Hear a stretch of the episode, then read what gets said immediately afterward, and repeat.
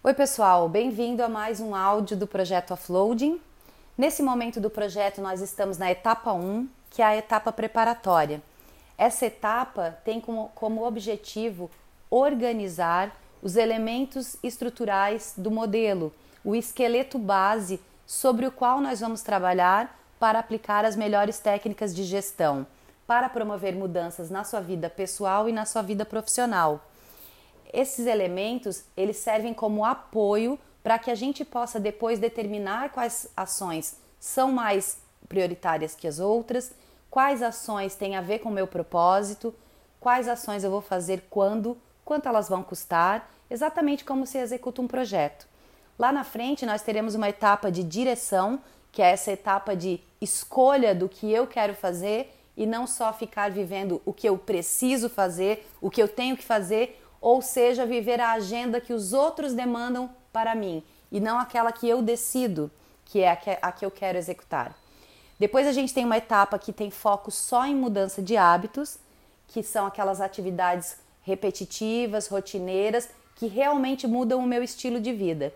E depois a gente tem a etapa da execução de projetos, onde a gente trabalha grandes ações que na verdade são compostas por uma sequência de tarefas e não é uma tarefa só e que vão me levar numa realização maior, que eu executando só uma de uma vez eu não consigo. Por isso eu preciso dividi-la, né, em partes menores e mais gerenciáveis. Mas primeiro a gente tem que organizar, que é isso que a gente está fazendo agora.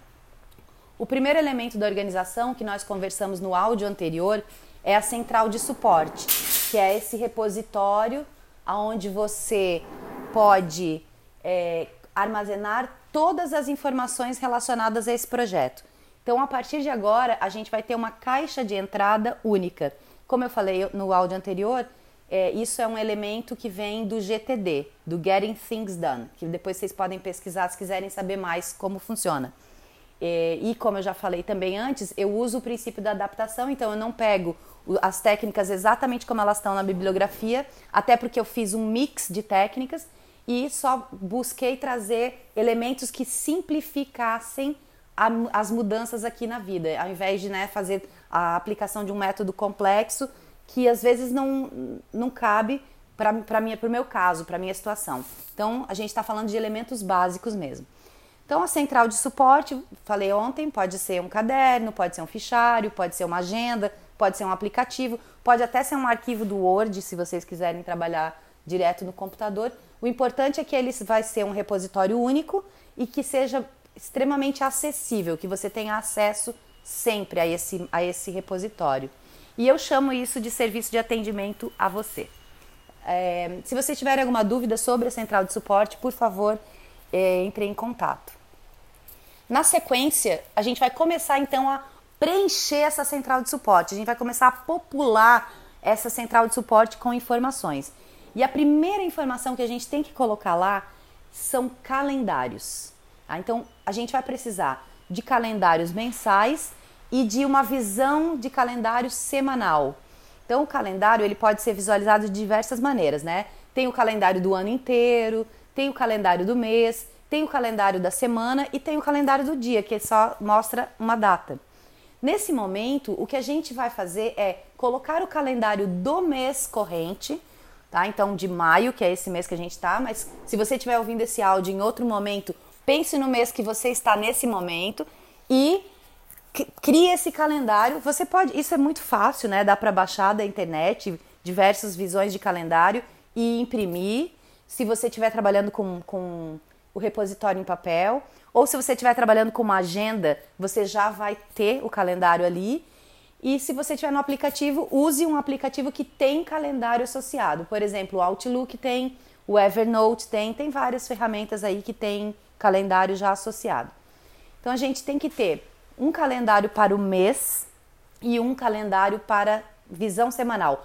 Ou seja, apenas uma semana, tá? Então pega lá um calendário de maio e um calendário que mostre para você em uma visão segunda, de segunda a domingo, segunda, terça, quarta, quinta, sexta, sábado, domingo e é isso que a gente vai precisar para popular daqui para frente.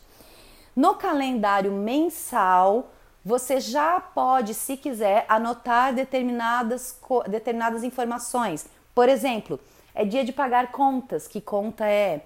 é aniversário de alguém, você tem algum evento específico, você vai a algum congresso, ou tem uma formatura, uma festa, ou enfim, qualquer coisa que você saiba que é específica desse mês, você já pode anotar lá nesse calendário visão mensal.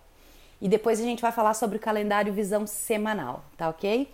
Por que, que isso é importante, gente? Porque o recurso mais escasso que nós temos é o tempo.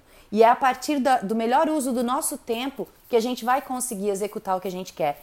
E é a partir do melhor uso do nosso tempo que a gente elimina a procrastinação, que a gente dá vazão às pendências e às coisas que a gente. para poder abrir espaço para as coisas que a gente realmente quer fazer. Tá ok? Então, essa é a tarefa de hoje. Providenciem para colocar dentro do repositório um calendário do mês e um calendário, apenas uma folha com uma visão semanal. E amanhã a gente continua. Abraço!